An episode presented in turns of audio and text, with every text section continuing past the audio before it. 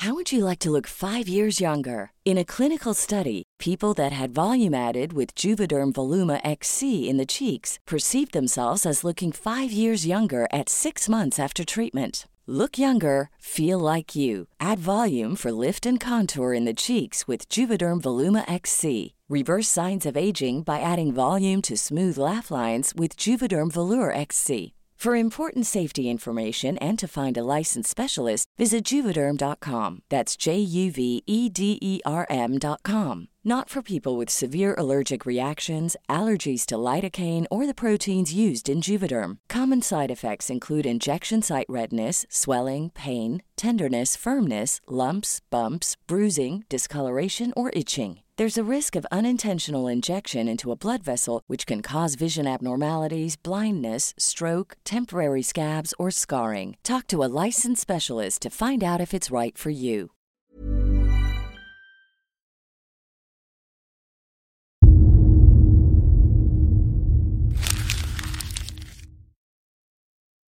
Seguirle el ritmo al país no es cosa fácil, pero en este espacio intentaremos, semana a semana y en 25 minutos, comprender juntos lo que sucede en el territorio que habitamos. Esto es Semanario Gato Pardo y yo soy Fernanda Caso.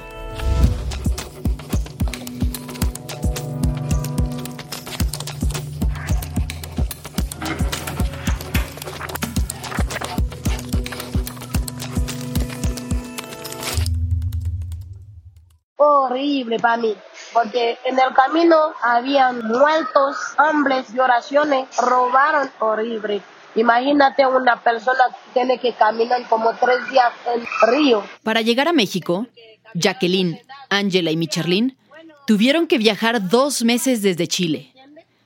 Ellas y sus familias son parte de la oleada más reciente de haitianos que llegaron al país. Consiguieron salir de Tapachula, donde corrían el riesgo de que los regresaran a Guatemala, y hoy esperan respuesta a su solicitud de refugio en un albergue de la Ciudad de México. Junto con miles de migrantes de Centroamérica, Sudamérica y el Caribe, Michelin, Angela y Jacqueline quieren quedarse aquí, en México. El país ya no es solo un territorio de tránsito para quienes quieren ir a Estados Unidos. México es cada vez más un destino para quienes vienen huyendo de la violencia, la pobreza y la falta de oportunidades en sus países de origen, y saben que las fronteras de Estados Unidos se han vuelto impenetrables. De eso, de la migración hacia México, vamos a hablar en este episodio. Pero antes de entrar de lleno al tema, vayamos a las otras noticias de la semana. El Estado mexicano no debe permitir nunca más y las injusticias en contra de los yaquis. El pasado martes 28 de septiembre, el presidente Andrés Manuel López Obrador cerró su gira de actos simbólicos en conmemoración de los 500 años de la caída de Tenochtitlan, en la cual pidió perdón a los pueblos más estigmatizados y masacrados a lo largo de la historia. La gira cerró en la comunidad Vicam, Sonora, donde habitan ocho tribus yaqui.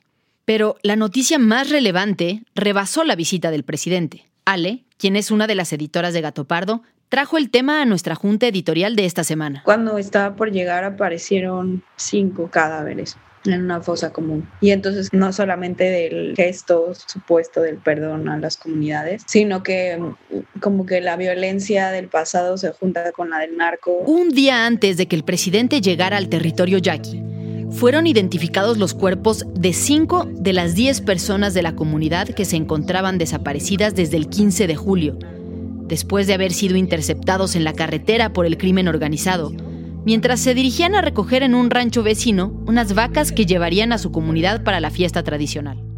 El siguiente tema que comentamos en la Junta Editorial fue la felicitación que hizo el 27 de septiembre el presidente de Estados Unidos a México por el bicentenario de la independencia. Me llamó la atención la felicitación como en un contexto donde ha habido momentos tensos recientes y pues obviamente la crisis de migrantes. El mensaje de Biden fue transmitido en la plancha del Zócalo Capitalino y además de la felicitación, el mandatario aprovechó para resaltar que Estados Unidos no tiene un amigo más cercano que México. On behalf of the people of the United States, I'm proud to send our best wishes to the people of Mexico as you celebrate your victory in achieving independence 200 years ago. Lo que llama más la atención es que las declaraciones del presidente estadounidense fueron realizadas en medio de un mar de tensiones entre los dos países. Hace apenas unas semanas, el presidente Andrés Manuel López Obrador lanzó duras críticas hacia la OEA, denunciando que era un organismo, entre comillas, al servicio de Washington. Por otro lado,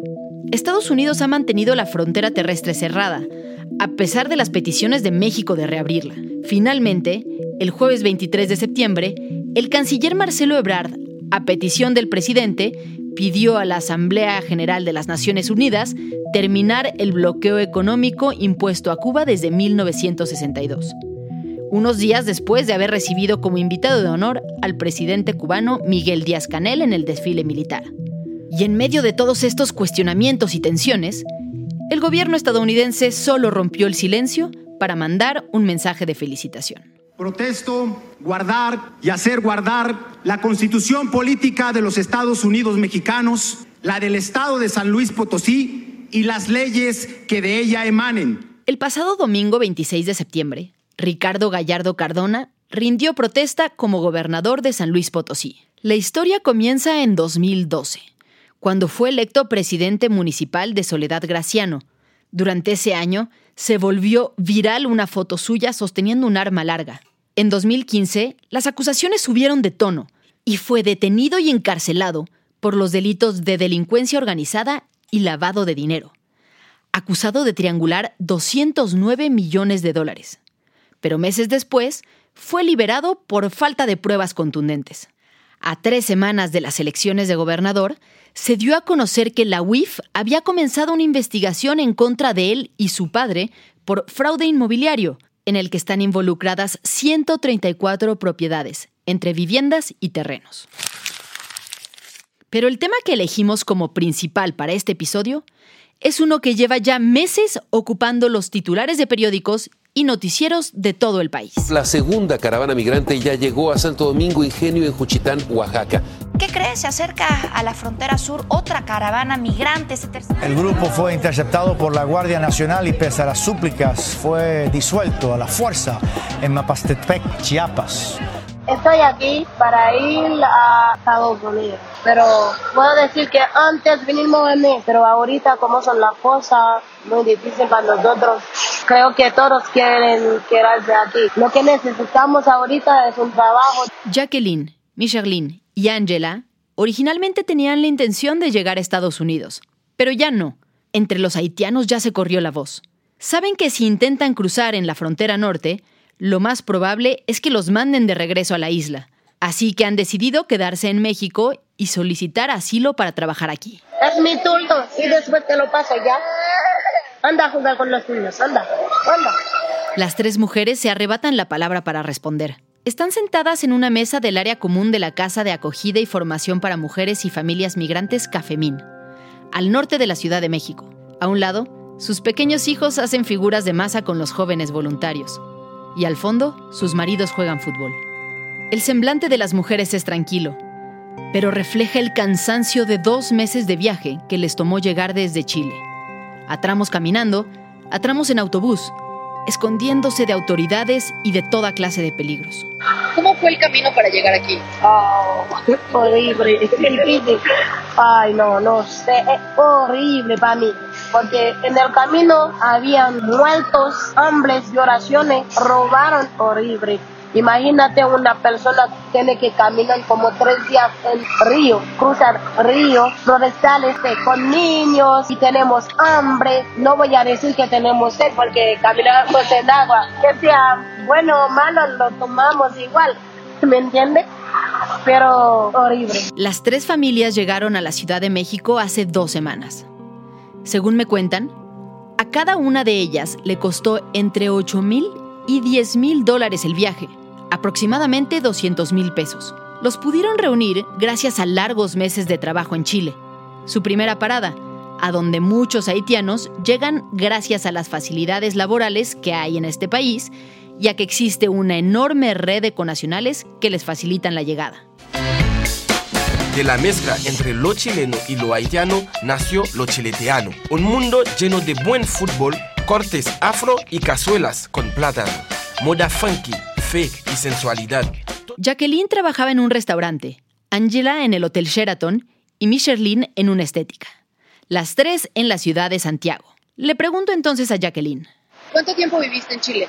cinco años. ¿Y vivías allá con quién? Con mi marido y, mi, y después viene mi hija. Tu hija nació ya en Chile. Ella es chilena. Me cuentan que ahí los sueldos no eran muy buenos, pero al menos había trabajo, a diferencia de Haití, donde las crisis sociales, políticas y los recurrentes desastres naturales han mantenido al país en la pobreza. La República de Haití es la nación más pobre del continente americano y es considerada por las Naciones Unidas uno de los 20 países del mundo en situación de crisis prolongada. Pero en 2019, una de las crisis más fuertes de su historia reciente golpeó a Chile y la pandemia profundizó los efectos. Según datos de la CEPAL, en 2020 el PIB se contrajo 6% y el desempleo alcanzó casi el 12%.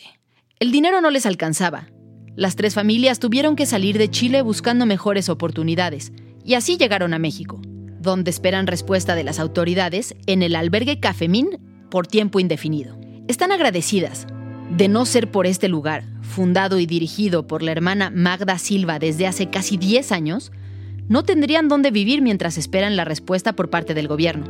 Ángela me comparte sus temores, muchos de ellos fundados en rumores que corren dentro del albergue. Me enteré que ahorita, si nos encuentran afuera sin papel o no sé, nos pueden mandar allá en Haití, porque ayer empezaron ciertos niños, ayer mandaron como 70 haitianos allá en Haití. ¿Qué posibilidades tienen Jacqueline, Michelin y Angela de que se les reconozca la condición de refugiadas para quedarse en el país? ¿Cómo funciona ese procedimiento en México? ¿Qué está haciendo el gobierno para atender a las miles de solicitudes que llegan semana a semana de personas provenientes no solo de Haití, sino de Venezuela, Honduras, Cuba, El Salvador y Nicaragua? Pues con estas preguntas en mente, Majo, Fabiola y yo, que somos el equipo de investigación de Semanario Gato Pardo, nos dimos a la tarea de buscar datos e información que nos permitieran entender.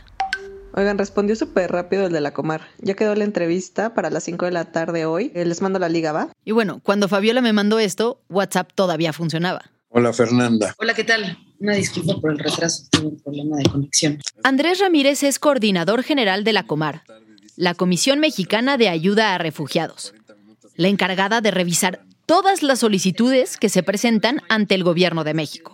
Andrés trabajó toda su vida en la ACNUR, la agencia de la ONU para atención a refugiados, y ya estaba jubilado cuando este gobierno lo llamó para invitarlo a dirigir la Comar, al inicio de este sexenio, justo cuando el flujo migratorio hacia México estalló. Pero mira, te voy a dar algunas cifras como para que te des cuenta cómo ha subido de una forma vertiginosa, sostenida y muy drástica. En el año 2013, a lo largo de todo el año, solicitaron la condición de refugiado 1.296 personas en todo el año, de todas las nacionalidades. Y así cada año se fue casi que duplicando y todos los años. De 1.296 en 2013, la cifra aumentó a 3.423 en 2015. Para 2017, la cifra llegó a casi 9.000. En 2018 fueron más de 29.000. En 2019, 70.000. Aunque en 2020 la cifra de solicitudes de asilo se redujo, este año, simplemente de enero a agosto, la cifra de solicitudes ya alcanzó los 77.559.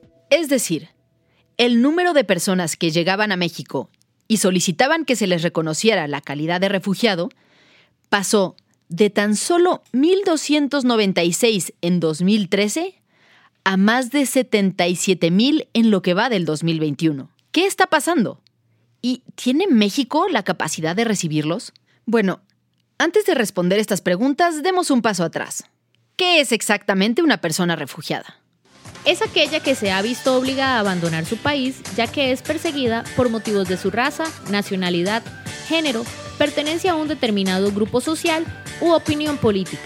Es decir, alguien que tuvo que salir forzosamente de su país en contra de su voluntad, porque su vida y la de su familia estaba en peligro. Es decir, para que una persona se le reconozca la calidad de refugiado, tiene que demostrar que ha tenido que huir de su país por una situación muy específica, la persecución. Tras solicitar asilo, se le otorga primero a las personas una clave CURP temporal, con la que pueden trabajar, realizar trámites y acceder a servicios en el país, pero no pueden salir del estado donde hicieron esa solicitud. Por ejemplo, Jacqueline, Angela y Michelin, las mujeres de Haití con quienes hablé en el albergue, no podrían salir de la Ciudad de México mientras se resuelve su caso Si después de la revisión exhaustiva la solicitud de refugio resulta aprobada, entonces se le da a la persona una CURP permanente, con la que obtiene todos los derechos que tendría un ciudadano mexicano, salvo los derechos políticos, como votar en las elecciones y postularse como candidato. Le pregunto a Andrés Ramírez qué porcentaje de las solicitudes de refugiados suelen concederse. Nosotros, en general, acá en México hay una tasa de reconocimiento muy alta, es decir, es muy alta en comparación con la mayoría de los países del mundo. Nada más, menos de cuánto? De un 70%, un poquito más, que es bastante alta. Nada más que aquí hay que hacer la salvedad de que en el caso de ahora, llegando tantos haitianos, esto puede cambiar en el sentido que lo de los haitianos va a ser muy baja, porque los haitianos no son refugiados. Andrés me explica que para un haitiano es sumamente complicado obtener la condición de refugiado ya que los motivos por los que salieron de Haití generalmente no están relacionados con la persecución, sino con la pobreza. Y son justamente las solicitudes de ciudadanos de Haití las que más han aumentado en los últimos años. Antes de 2019, Haití ni siquiera alcanzaba a estar entre los cinco países de origen con más solicitudes de refugio en México. En 2021 es el segundo país después de Honduras con más solicitudes. 2.616 personas de Haití han solicitado calidad de refugiados entre enero y agosto de este año. Sin embargo, tal como me explicaba Andrés, obtener la calidad de refugiado viniendo de Haití es mucho más difícil que de otros países. Aunque México tiende a resolver de manera positiva el 74% de las solicitudes, para el caso de los haitianos, esta cifra ha sido de únicamente el 31% en 2021, en comparación, por ejemplo, con los originarios de Venezuela, cuyas solicitudes se resuelven de manera positiva en el 97% de las ocasiones, o las del Salvador con 87%. Además de muchísimas trabas legales y dificultades para integrarse en lo cultural y en lo laboral en México, estas son algunas de las cosas que los migrantes del sur descubren cuando llegan al país. Vean esta curiosidad, ellos comen cactus, miren cómo los venden ya listos para hacer, esto le dicen nopal aquí, pero es cactus, miren. Para quienes no consiguen la calidad de refugiados, existe otro mecanismo llamado protección complementaria, que implica que sin ser refugiado, las condiciones de un país de origen no permiten enviar a los conacionales de regreso. Sin embargo, estas tarjetas de protección complementaria se otorgan en muy pocas ocasiones. Para personas de Haití, la tasa es del 16% y a nivel general solamente del 2%. Quienes no obtienen la calidad de refugiado o la protección complementaria son devueltos a su país de origen. Es por esto que ante las cifras desesperanzadoras y por el riesgo de ser deportados, muchos migrantes prefieren no acercarse siquiera a las autoridades mexicanas y vivir en la ilegalidad.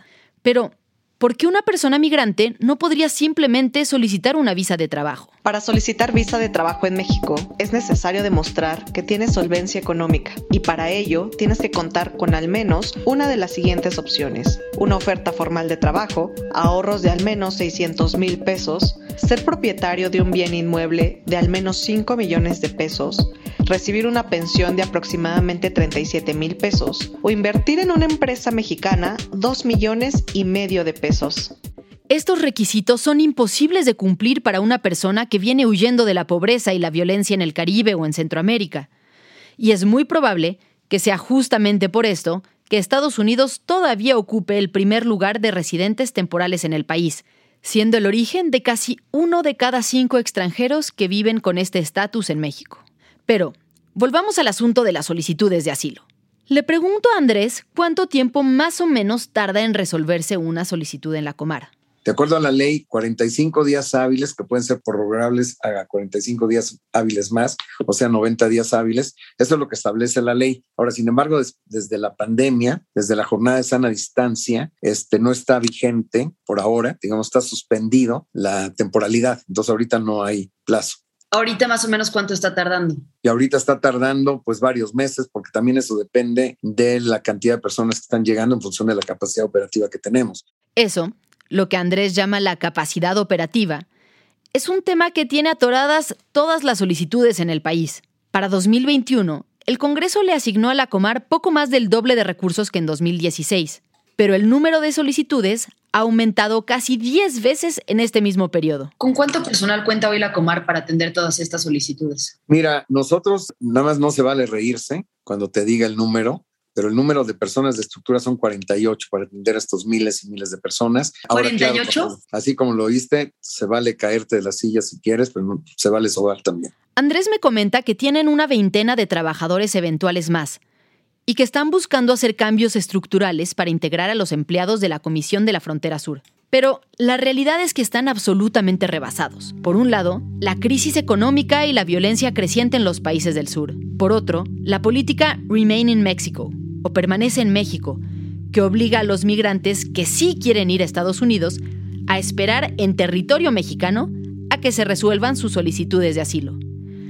Aunque este programa había sido muy criticado por los demócratas en tiempos de Trump, la administración de Biden la ha tenido que mantener por orden judicial. En la fronteriza ciudad de Tijuana, los migrantes varados tienen ahora una preocupación más. El restablecimiento del programa Esperar en México por parte del Supremo estadounidense acapara su atención ¿De qué están viviendo estas personas? Pues realmente esa es una excelente pregunta, porque si bien muchas personas pues tienen realmente pocos recursos y pertenencias y, demás, eh, pues están eh, encontrando diferentes mecanismos, ya sea algunas personas comerciando algo, ¿no? Vendiendo algunos productos, otras personas pues realmente de la caridad de otras organizaciones que les ofrecen un lugar seguro donde dormir y al menos unas cuantas comidas al día. Raimundo Tamayo es director regional del Comité de Rescate Internacional el IRC, una organización no gubernamental fundada en 1933 con base en Nueva York y que hoy cuenta con presencia en 40 países. Su misión es responder a las peores crisis humanitarias del mundo. Raimundo me cuenta que han sido organizaciones civiles, en muchas ocasiones apoyadas por la ONU a través de la Agencia para Refugiados, la ACNUR, quienes están supliendo muchas de las necesidades de los migrantes en los puntos críticos del país. ¿Cómo estamos? Por Este, ejemplo, ahorita específicamente con los migrantes, ¿qué es el trabajo que hacen? Lo que nosotros hacemos es hacer referenciaciones para que puedan recibir atención por parte ya sea del IRC o de otras organizaciones en términos de salud mental y atención psicosocial, en términos de eh, recuperación económica, medios de vida, inserción laboral, todo ese, ese tema. Desde 1932, la Ley Federal del Trabajo exige que en toda empresa o establecimiento, el patrón deberá emplear al menos 90% de trabajadores mexicanos. Y sí, es increíble que pese a los procesos de globalización y flujos migratorios, en 90 años esta ley no se haya reformado. Por otro lado, aunque los mexicanos nos asumamos como un país que sabe recibir migrantes, la verdad es que no somos una población abierta o incluyente en términos generales, algo que sin duda tendría que cambiar. Una encuesta de Grupo Reforma y el Washington Post de 2019 revela que el 55% de los mexicanos prefiere que los migrantes indocumentados sean devueltos a su país de origen y solo el 7% que se les otorgue residencia en el país. El 64% de los mexicanos considera que los migrantes son una carga para el país. 51% están a favor de utilizar la Guardia Nacional para deportarlos. Y más allá de las razones humanitarias para recibir migrantes, hay mucha gente que insiste en que el país se mantenga cerrado a la migración por miedo a perder posibilidades de empleo. Pero la experiencia internacional y nacional ha demostrado que la migración es un factor detonante del crecimiento económico. Solo por dar algunos datos. Según la organización México Cómo Vamos, en Estados Unidos, el 55% de las startups valuadas en más de mil millones de dólares fueron fundadas por un migrante o sus descendientes. Y un estudio de Endeavor sobre el sector tecnológico en la Ciudad de México muestra que de un universo de fundadores de 204 compañías, el 31% fueron identificados como extranjeros, quienes han creado al menos 9.800 empleos y recaudado 1.72 mil millones de dólares. Despedirme fue duro en ese terminal. Chillé todo lo que en un año se puede chillar, pero me fui la frontera y espérense que ahora es que comienza mi odisea. Me fui, me fui. Como podemos ver, en México tenemos muchísimo que trabajar en lo cultural, en lo legal y en lo político para estar a la altura de los nuevos retos que la realidad nos plantea en materia migratoria. Más allá de opiniones, la migración a nuestro país es una realidad a la que tendremos que responder cada vez a una mayor escala. Ojalá tengamos la sensibilidad hacia el sur que durante años hemos exigido para los mexicanos que migran al norte. Con esto estamos llegando al final de este episodio, pero no queremos que te vayas sin antes comentar los temas de los que debes estar pendiente esta semana. La vacunación en la Ciudad de México continúa la semana del lunes 4 al 9 de octubre en las alcaldías Iztacalco e Iztapalapa. En estos dos sitios se aplicará la vacuna AstraZeneca en segunda dosis. Nunca en la historia se había realizado un proyecto de colaboración periodística tan grande como los Pandora Papers. La investigación del Consorcio Internacional de Periodistas de Investigación desenredó organizó y demostró cómo algunos de los líderes del mundo, celebridades, monarcas y otras personalidades han utilizado paraísos fiscales a su favor. La lista de mexicanos involucrados es enorme, pero ¿es lo mismo estar en estas listas si eres político que empresario? Exactamente cómo funcionan los paraísos fiscales. ¿Y quiénes son estos mexicanos que están siendo evidenciados? No te pierdas este tema en el próximo episodio de Semanario Gato Pardo donde abordaremos justamente estas preguntas. Muchas gracias por habernos escuchado y gracias también a quienes hicieron posible este episodio. Alejandra González Romo, Guillermo Sánchez y Sandra Barba en la selección de temas y elaboración del guion. A Joaquín León en el diseño creativo, María José Vázquez y Fabiola Vázquez como asistentes de investigación y Pablo Todd de Mano Santa por la producción sonora. Nos encontramos aquí mismo, la próxima semana, en Semanario Gato Pardo.